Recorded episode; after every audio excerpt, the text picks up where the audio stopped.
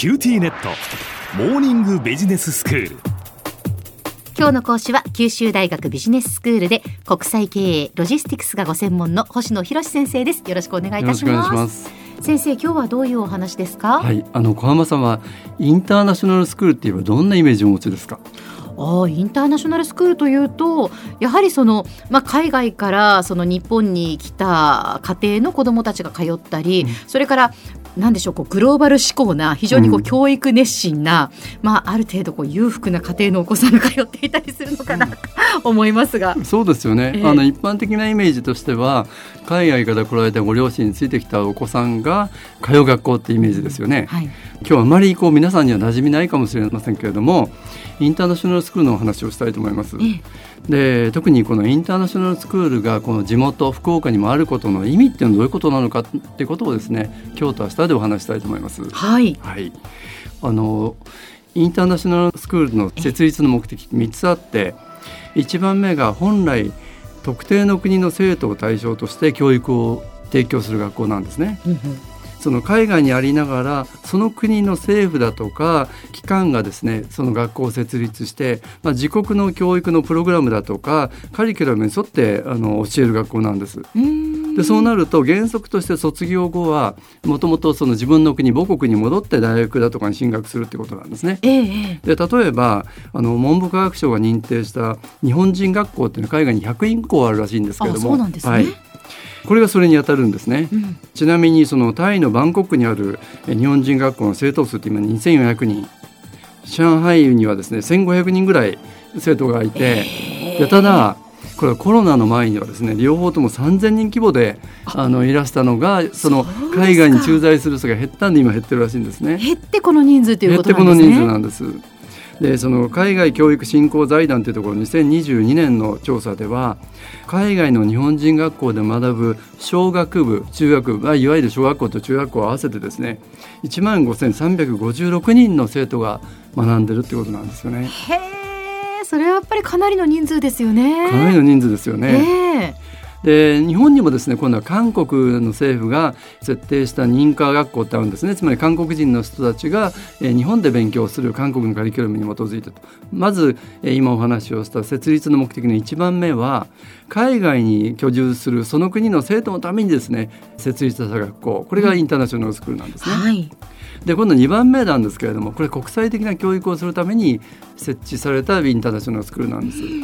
えー、例えばその国の特性を生かしながらもよりこう国際的な視野に立ってこう教育を行うってことなんですね。はいえー、例えば海外にあっても日本にあってもさまざ、まな国の国籍の生徒を受け入れながら主にこう英語で授業を行うということですね。ええ、例えば、まあ、九州で言えば1972年に設置されたあの福岡の門地にある福岡インターナショナルスクールがそれなんですね。うん、あの学校最も歴史があってあの、ね、以前はですね九州で唯一のインターナショナルスクールだったんですけども、はい、現在では福岡だけでも数校あるようですけども今日のテーマはこの2番目のカテゴリーのインターナショナルスクールなんですね。でちなみにもう一つ3番目のカテゴリーっていうのはこれ面白いんですけど、うん、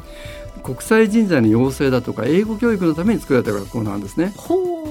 例えばあの日本人の生徒が、まあ、全寮制の学校で外国人の先生たちから学びながら英語で勉強するっていう。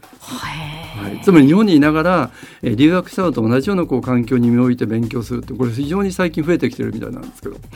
えそうなんですね。でもこうしてみるとそのまあそのインターナショナルスクールといっても本当にこういろんな目的で設置されてるんだなっていうのがわかりますね。そうなんですよね。えー、特にインターナショナルスクールって言ってもいろんな目的ですしで今日お話をしたいのはその2番目のカテゴリーの、まあ、国際的な教育をするためのインターナショナルスクールの話をしたいんですけれども。うん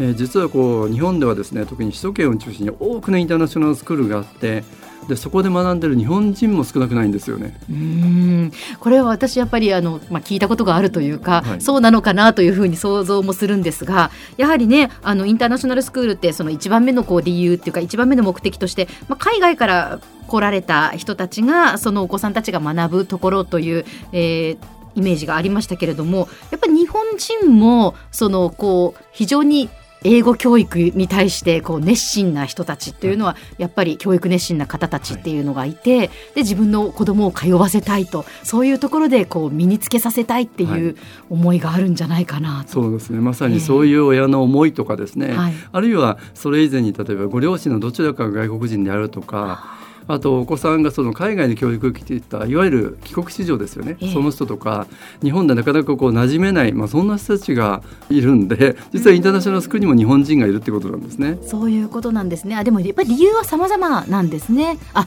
そっか例えばその芸能人のお子さんでなかなかこう地元の学校だったら目立ってしまうとか そういうその、まあ、ある種こう特殊な環境といいますかそういう家庭で育ったこうお子さんたちが安心して過ごせる場所であるかもしれないですね。そうですよね。ただ日本人がですねこの国内のインターナショナルスクールで通うことは大きな問題があるんですよね。うん、それは実はインターナショナルスクールっていうのは各種学校とみなされてるってことなんです。各種学校って何ですか？はい、ちょっとあの馴染みないと思いますけれども、小中学校っていうのはもちろん義務教育ですよね。うん、その小中学校の義務教育っていうのは学校教育法の第一条っていう一条項って言われてるんですけど、うん、このインターナショナルスクールっていうのはそれからの範囲に入ってないんですね。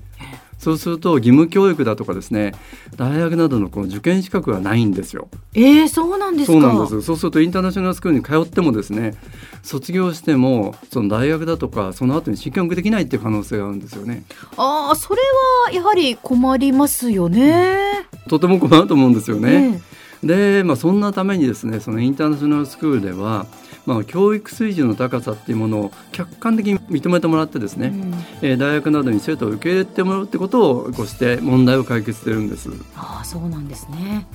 えー、まだまだ続きを伺いたいのでまた明日お願いしたいと思います、はい、では先生今日のまとめをお願いします。はい福岡であればももちにある福岡インターナショナルスクールとかですね。あのインターナショナルスクールって名前は聞かれたことあるかと思うんですけれども実はその中には3つぐらいのこう目的違うものがあって、まあ、海外で同じ国その自分の国のカリキュラムだとか教育を受けられるようなインターナショナルスクール。あるいは2つ目のまあ非常に国際的な教育をするためのインターナショナルスクール。それで3つ目がまあ英語教育だとか国際人材を養成するために日本にいながら留学をしているように通わせるっていうそういう3つぐらいがあるっていうお話をしたんですよね。で明日はこういうインターナショナルスクールが福岡にも日本にも多いわけですけどなぜこういうものがあるのかその意義だとかですねそれについてお話をしたいと思います。今日の講師は九州大学ビジネススクールで国際経営ロジスティクスがご専門の星野博先生でしたどうもありがとうございましたどうもありがとうございました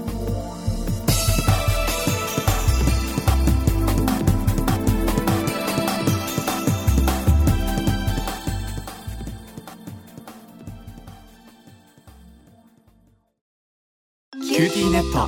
僕が君を守るから。本当に？え？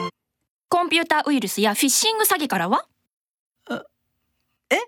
守ってくれないの？ビビックなら全部守ってくれるのに。セキュリティ5台まで無料。光インターネットのビビック